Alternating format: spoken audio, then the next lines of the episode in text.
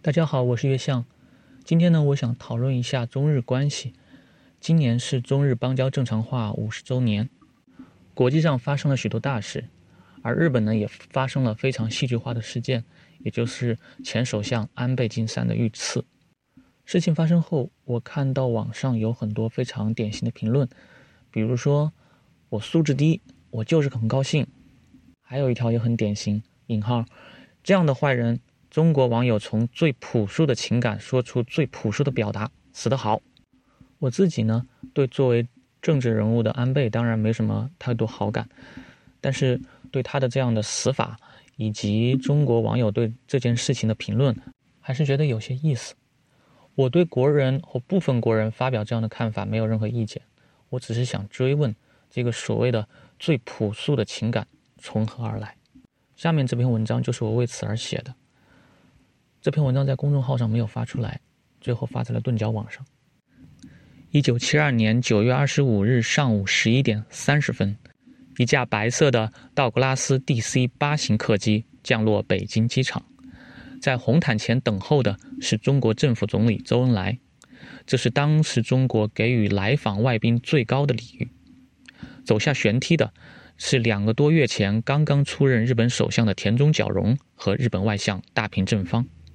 短短五天之后，田中就实现了他竞选时的诺言，以一纸联合声明消弭了中日两国迄今为止的不正常状态，同时还获得中国政府放弃对日本国的战争赔偿要求的承诺。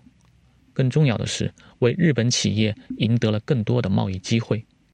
这几年，北京机场很忙，周总理很忙。半年前，周恩来在同一片停机坪上。欢迎了乘空军一号前来的美国总统尼克松，中美关系和冷战格局迎来一次戏剧性变化。整整三年以前，还是在这里，周恩来于一九六九年九月接待了路过此地的苏联部长会议主席柯西金，两国总理在机场紧急磋商，为发生在珍宝岛和新疆的中苏边境摩擦寻找到了一个临时的解决方案。没有这些大事的发生和这两位大人物的到访，田中是来不了的，勉强来了也不可能满载而归。而在周恩来送走柯西金之后，迎接尼克松之前，还有一个他想接但没有接到的人。在田中访华前一年的那个九月，有一架三叉戟飞机于十三日凌晨从北戴河的山海关机场起飞，先向南，又折向北。一路航迹诡异，周恩来命电台联系乘机人，只要你回来，我亲自去机场迎接。然而飞机没有回来，这不重要。从这架载着元帅的飞机起飞的那一刻起，整个中国的政治局势已经进入了一个新纪元。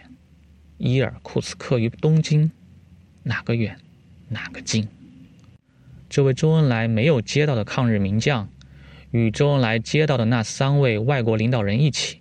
共同构成了1972年9月中日之间实现邦交正常化的关键因素。以1969年3月珍宝岛事件为开端的中苏武装摩擦，重塑了中国的安全态势。中苏分裂已经快十年了，但此前即便争得面红耳赤，打的也是笔墨官司。没想到真有上升到武器的批判的那天。考虑到苏联刚刚在一年前武装批判过布拉格之春，入侵的威胁悬在头顶。周恩来与柯西金在一九六九年九月进行的机场谈判，只是用口头协议暂时稳住了停火之后的基本态势，而中苏双方尚未建立最基本的互信，以至于当苏联提出正式谈判时，中方却视之为入侵的信号，紧急疏散了国家领导人。如何牵制苏联，如何在一场苏联发动的侵华战争中生存下去，成为了七十年代初中国领导人考虑的头等大事。这才有基辛格博士穿针引线密谋尼克松访华的可能性。为这一格局转化加速的，正是一九七一年九月起飞的那架三叉戟。史无前例的浩劫已经让中国乱了五年。这一次的飞机失事与后续工程纪要的下发，又让不少人对中央的英明产生了怀疑。中国政府急需一个新局面，尼克松来到了北京，带来了一个新局面。深陷越战泥沼的美国外强中干，前总统约翰逊建设伟大社会的口号已经沦为笑谈。尼克松急需让美军从越南体面抽身，并在亚洲寻找新的力量，遏制北极熊的扩张。中美双方的需求契合，带来了一个震撼世界的画面。在日本，很多人对美国这样不打招呼的越顶外交感到屈辱，于是开始呼吁尽快实现中日邦交正常化。这一态势成为1972年7月田中角荣击败福田赳夫当上日本首相的关键。在这场国家利益的交换中，对中国政府而言，实现中日邦交正常化，令日本断绝与台湾当局的外交关系，是最为直接的收获。而意义更为深远的是，《中华人民共和国与日本国政府联合声明》的第七条（引号），中日邦交正常化不是针对第三国的，两国任何一方都不应在亚洲和太平洋地区谋求霸权，每一方都反对任何其他国家或集团建立这种霸权的努力。引用结束。我切近的战略目标是将日本收纳到反苏的一条线之中，因为按照中方此时的话语，苏联。正是这样一个意欲在亚太谋求霸权，并且要以打击中国来实现这一目的的国家，中美之间的握手也是这样，所以中美的上海联合公报中也说了反霸权，但中日之间的联合声明则有更大的解释空间，在可以预见的未来，能在亚太谋求霸权的，除了苏联，只有美国。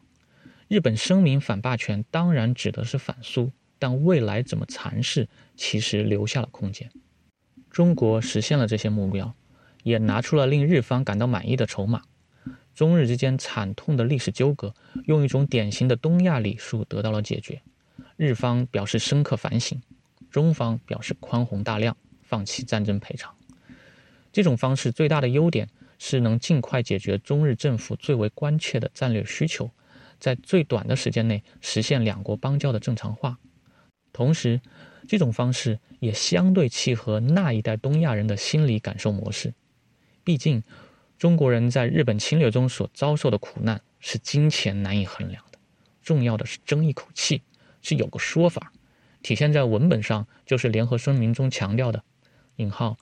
日本方面痛感日本国过去由于战争给中国人民造成的重大损害的责任，表示深刻的反省。引用结束。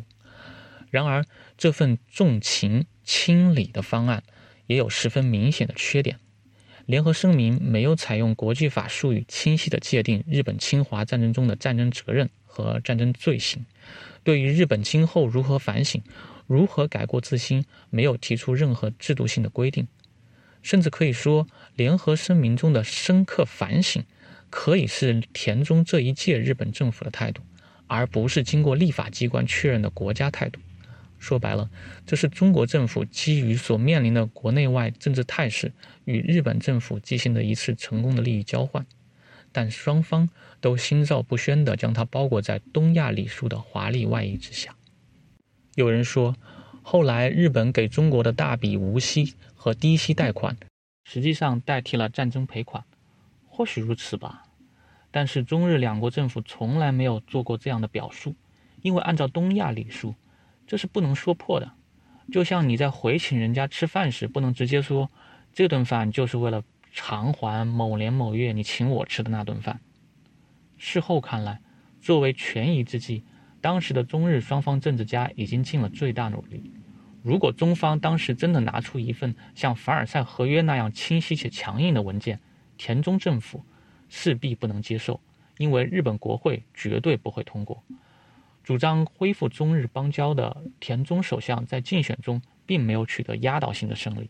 日本的大批政客和民众依然在反对田中的外交政策，事急从权，无可厚非。但采用权宜之计本身，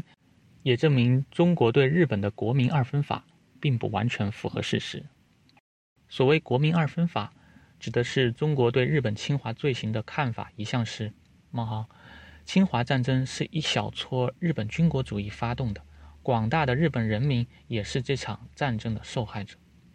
以此为基础，才谈得上“引号为了中日两国人民的友好，放弃对日本国的战争赔偿要求”。引号结束。这是中日联合声明的第五条。国民二分法是战后中国处理中日关系的基本态度。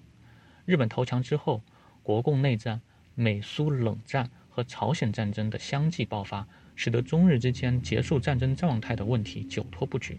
美国为了扶植日本成为反共堡垒，安排受自己影响的国家和地区单方面与日本签订合约，视为旧金山合约。一九五二年，在美国安排下的旧金山合约和所谓的日台合约生效后，周恩来发表声明，称这两个非法合约完全无效，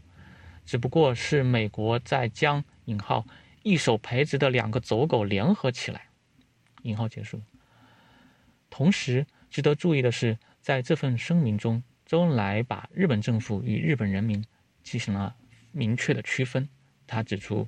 日本政府的行为是与日本人民争取与中华人民共和国结束战争状态、恢复和平关系的愿愿望绝对违反的。引用结束。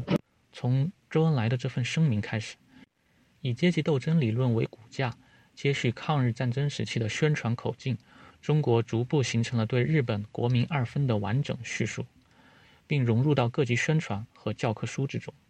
在这些宣传中，中国政府并没有从自身战略利益的角度去解释七十年代初对日政策和其他外交政策，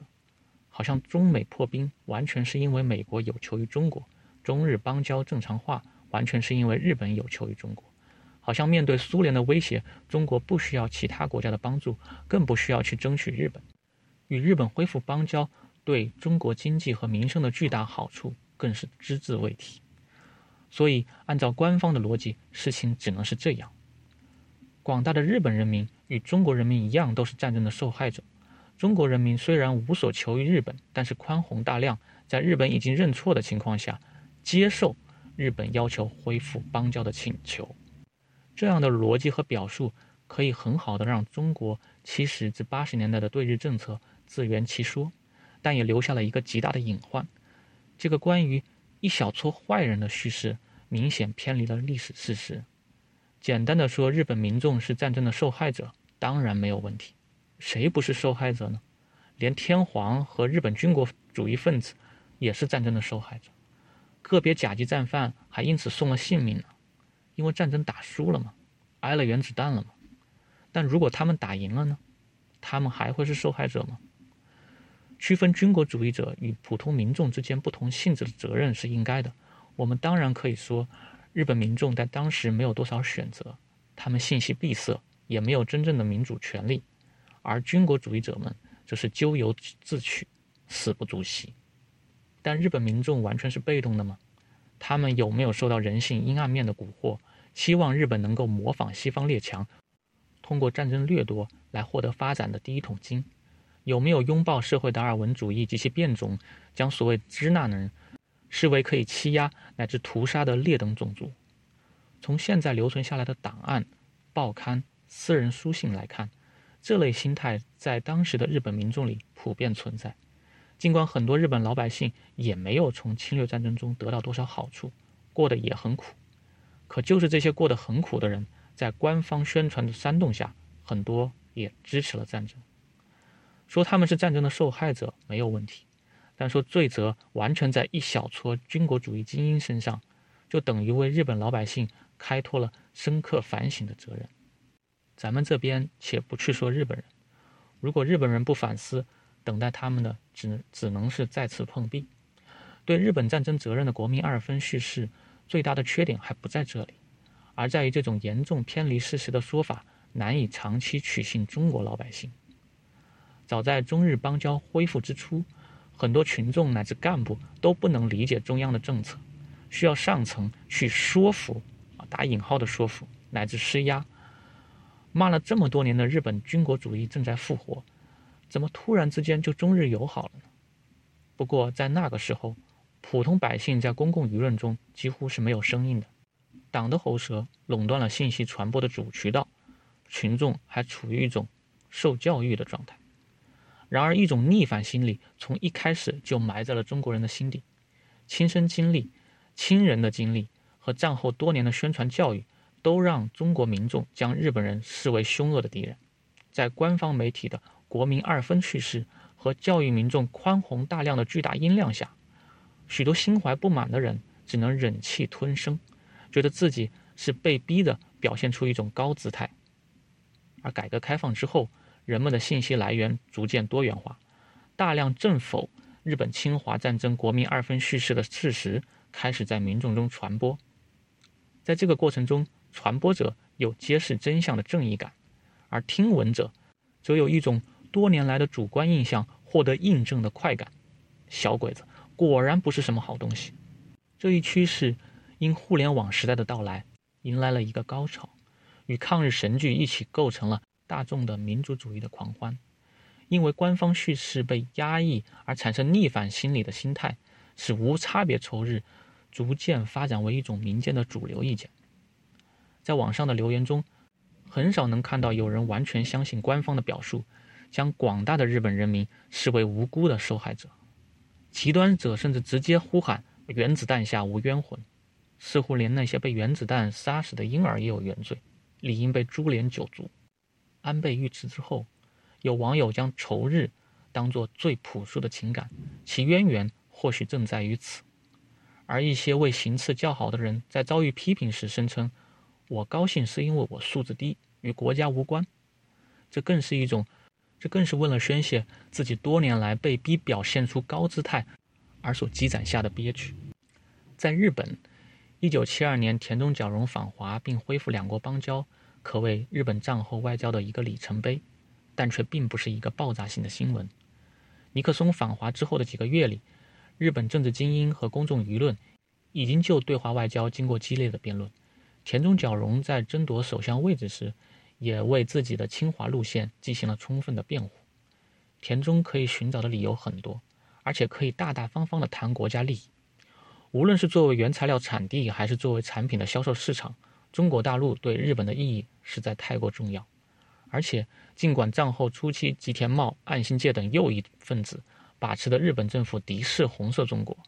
中国政府还是从长计议。在协助日侨归国和特色战犯方面，赢得了许多日本民众的好感。在整个六十年代，以 LT 贸易进行的联络处贸易，给日本企业带来了巨大的好处。所谓 LT 贸易，是用两个字母代指中日双方的半官方代表廖承志和高崎达之助的名字。文革初期，民主德国驻华外交官曾经观察到，日本来参加中国广交会的人竟然有好几百人。他们浩浩荡荡与其他西方参会者一起，在中国军队的护送下，穿过写满了“打倒美帝、打倒某某某”的标语的街道，步入会场，也是一道奇观。一九七二年之前，日本右翼政府压制政敌的王牌就是接近红色中国会惹恼美国呀。尼克松的越顶外交，不但为日本政府开了绿灯，也间接打了日本右翼政客的脸。田中的胜出。本身就说明日本政界已经为恢复中日邦交做好了准备，所以当田中带着联合声明返回东京时，日本的舆论中有争议、有责难，却没有多少意外。即便这些责难也无法改变此后数年中日关系整体向好的趋势，以至于1978年与中国新一代领导人共同缔结《中华人民共和国和日本国和平友好条约》的日本首相。正是当年田中角荣的头号对手福田赳夫。九十年代初，日本民众因此前的风波而对中国的好感有所下降，中日进入了所谓“今热、今热正冷”的时代。与此同时，部分中国民众在九十年代初对官方国民二分叙事的逆反心理进行了宣泄，又刺激了部分日本民众对华观感的进一步恶化。这些日本人觉得，原来中国人对我国给予他们的援助全无感激之心，那可是三点三万亿日元贷款和一千五百亿日元的无偿援助。有了这样的民意基础，那些故意进行反华表演的日本政客就找到了自己的流量密码，而愿意对侵华战争表示反省和谢罪的政治人物越来越难以得势。中国政府曾经勉力扭转这样的趋势，二零零七年四月十二日，中国国务院总理温家宝在日本国会发表了题为“为了友谊与合作”的演讲，其中特别值得注意的有三句话：其一，接续从前的国民二分叙事（引号），中国老一辈领导人曾多次指出，那场侵略战争的责任应该由极少数军国主义分子承担，广大日本人民也是战争的受害者，中国人民要同日本人民友好相处。引用结束。其二，有一定保留的承认了日本政府已经对其侵略罪行道歉。引号，中日邦交正常化以来，日本政府和日本领导人多次在历史问题上表明态度，公开承认侵略，并对受害国表示深刻反省和道歉。对此，中国政府和人民给予积极评价。引用结束。其三，承认和感激。一九七九年之后，日本对中国的经济援助，引号，中国的改革开放和现代化建设得到了日本政府和人民的支持与帮助，对此，中国人民永远不会忘记。引用结束。不得不说，由于多重原因，中国政府的这份努力并没有取得期待中的效果。这些原因包括中美关系的变化，中国经济总量超过日本引起的两国民众心态的变化。日本新一代政治家对战争记忆的陌生和使日本成为正常国家的渴望，但部分中国民众近二十年来在舆论中所表达出的强烈的仇日情绪，无疑也是原因之一。日本人看得很清楚，所谓“中国人民永远不会忘记日本帮助”的说法，实在很难概括现实。毛泽东曾经说过：“中日若不友好，亚洲和平是不可能的。”可是，如果外交上一场各取所需的利益交换不能如实陈述，抽象的谈一衣带水，谈中日应该友好，可能无助于两国人民的相互理解。政府为了切近的外交和内政目的，采取权宜之计或许可行，但接下来限制讨论，将历史叙事固化，只会增加民众已经产生的误解，最终将缩小自己的外交回旋余地。民众。最朴素的情感，无非是惩恶扬善。人皆有良知，是以知善知恶。政府提供一个开放的环境，使学者得以澄清真相，人们方能为善去恶。以上就是我的文章，谢谢大家收听，我是月相，咱们下次再见。